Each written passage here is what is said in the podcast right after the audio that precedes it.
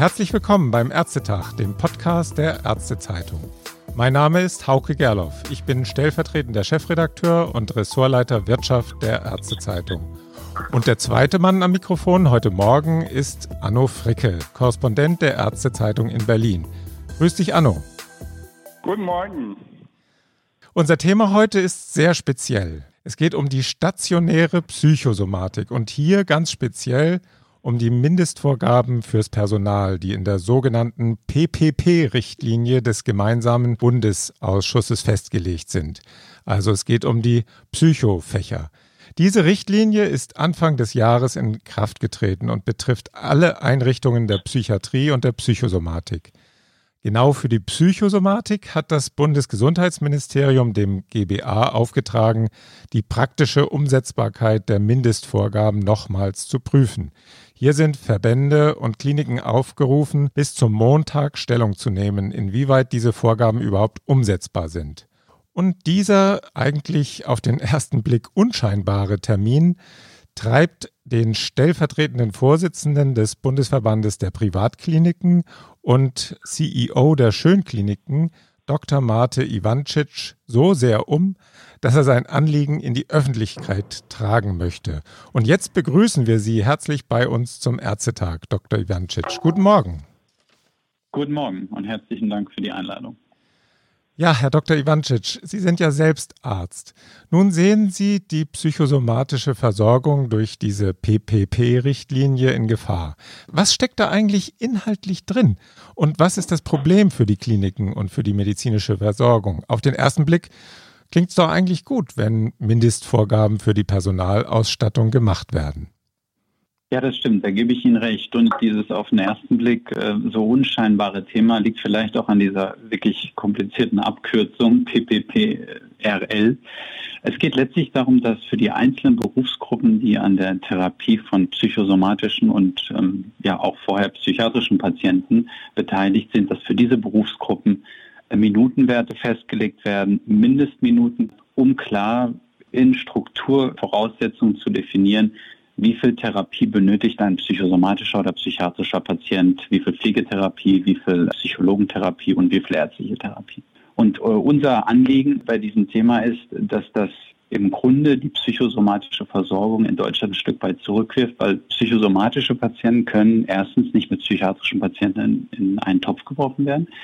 Und es hat sich sehr, sehr viel getan in den letzten Jahren, vor allem was die äh, Therapie und Behandlung von psychosomatischen Krankheitsbildern angeht. Es geht ja da vor allem um Patienten mit Depressionen, um Patienten mit Essstörungen und Angststörungen.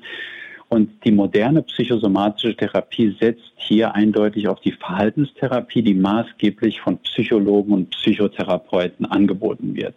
Das heißt, der größte Teil der Therapieeinheiten, die Patienten bekommen, vor allem im stationären Setting, wird eben von Psychotherapeuten und Psychologen geleistet. Das leuchtet einem auch ein, weil diese Patienten sind ja mobil, diese Patienten haben psychosomatische Leiden, die benötigen keine Körperpflege.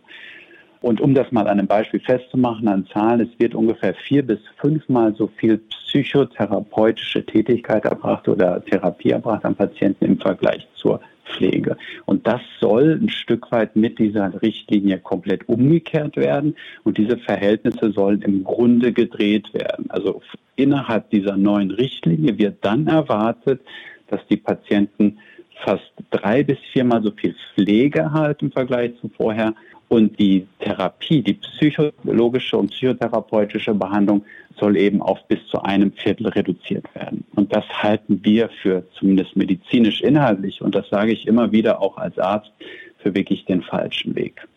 Mhm. Ja, Herr Dr. Ivancic, vielen Dank. Sie haben ja schon äh, das Thema Depression angesprochen. Da haben Sie ein interessantes Beispiel in Ihrer Stellungnahme drin.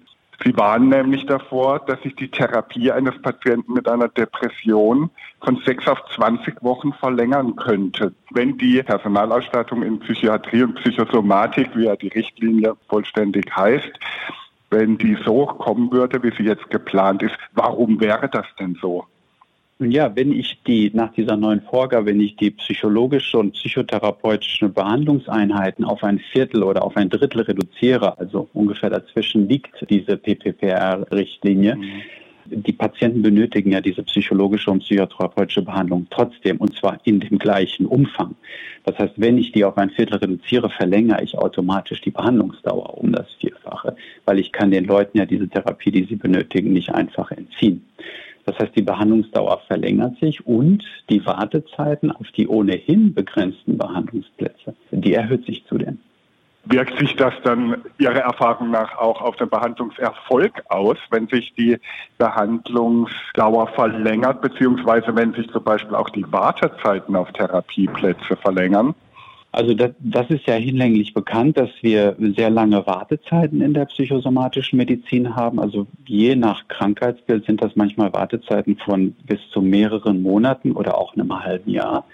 Und wir wissen auch, dass je früher eine Therapie, ob das Angststörungen, Depressionen oder Essstörungen sind, je früher diese Therapie einsetzt, desto höher ist auch der Behandlungserfolg am Ende. Also da gibt es eine eindeutige Korrelation und das ist zudem meine Befürchtung, dass durch diese längeren Wartezeichen, durch die verlängerte Therapiedauer natürlich auch das medizinische Outcome verschlechtert wird.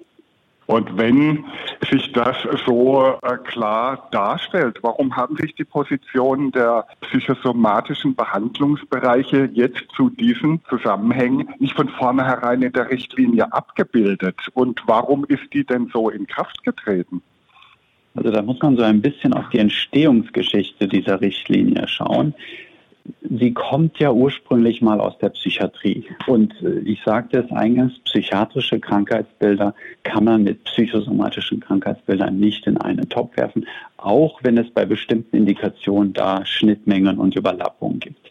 Aber diese, diese PPP, diese Richtlinienwerte, die resultieren letztendlich aus einer psychiatrischen Personalverordnung aus den 90er Jahren. Und die Psychiatrie beschäftigt sich eigentlich schon seit den 70er Jahren mit Personalrichtlinien und Personalvorgaben.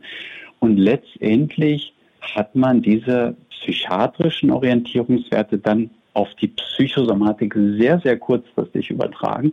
Ich, ich sage dann immer gerne ein bisschen provokant, das war eigentlich ein Unfall, dass man, dass man die Psychosomatik da einfach mit reingeschoben hat. Und wir sind da auch den Verbänden und Institutionen, vor allem die, diejenigen, die die psychosomatischen Interessen auch vertreten, sehr, sehr dankbar, dass sie sich in die Diskussion jetzt gerade auch intensiv einbringen um diese neue Fassung der PPPRL auf einen guten Weg zu bringen und vor allem auch die psychosomatischen Erfordernisse dort abzubilden.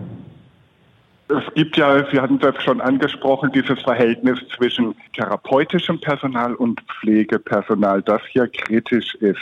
Könnten Sie das nochmal kurz darstellen, wie hoch denn in der Psychosomatik der Pflegebedarf ist und wie hoch eigentlich der ärztlich-therapeutische Behandlungsbedarf ist und äh, warum hier eben eine, ein kritisches Missverhältnis entstehen könnte aus Ihrer Sicht. Also ich mache Sie mal an einem Zahlenbeispiel fest. Derzeit, so ist der Status quo, werden circa 150 Minuten pro Woche in der Psychosomatik seitens Pflege am Patienten erbracht und seitens Psychotherapie, Psychologie und Psychotherapie sind es 500 Minuten. Also mehr als das Vierfache. In Zukunft, wenn wir diese Richtlinie eins zu eins anwenden, würde der Anteil pro Pflege und für Pflege auf den Patienten auf 470 erhöht werden, also nahezu, also um ein Vierfaches und der von der Psychotherapie würde auf etwas mehr als 100 Minuten reduziert werden.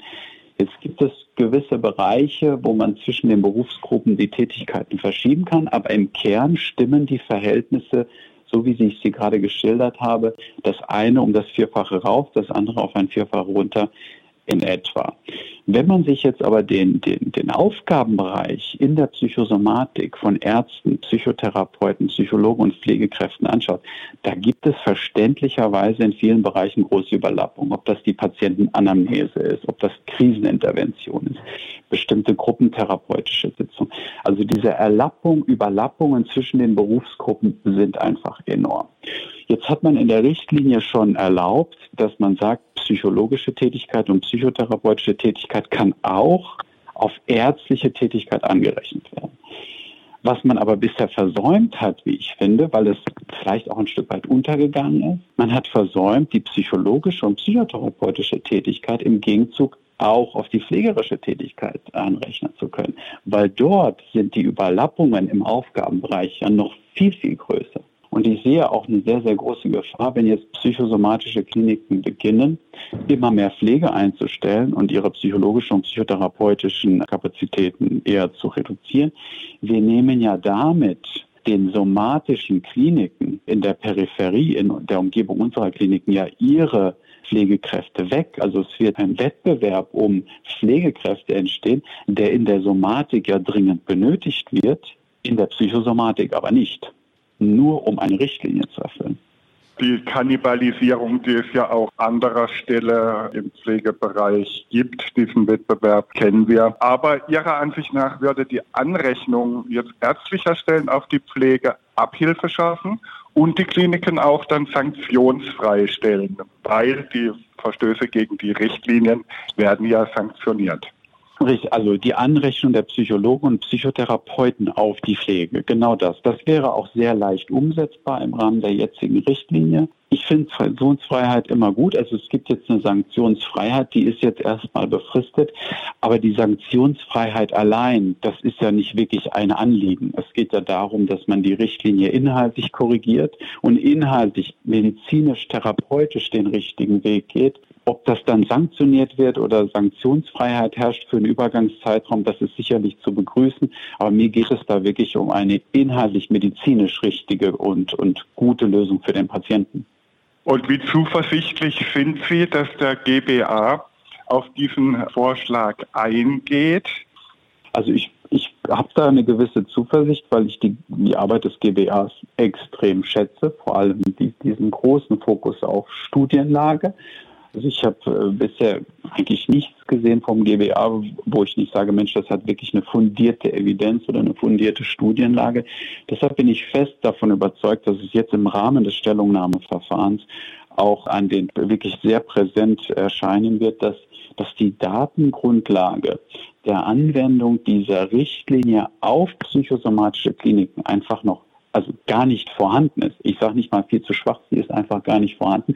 Und dass wir einfach noch eine gewisse Zeit benötigen, um die adäquaten Strukturvoraussetzungen und damit Personalvorgaben für die Psychosomatik zu definieren. Und ich bin der festen Überzeugung, wenn wir das mit Studien untersuchen und begleiten, dann werden wir auch das bisher angewandte Verhältnis zwischen Psychotherapie und Pflege auch in diesen Studien belegen können als sinnvolle Personalvorgabe. Da geht es nämlich auch gar nicht um Personalkosten. Es geht wirklich nur um den Mix des fachtherapeutischen und pflegerischen Personals.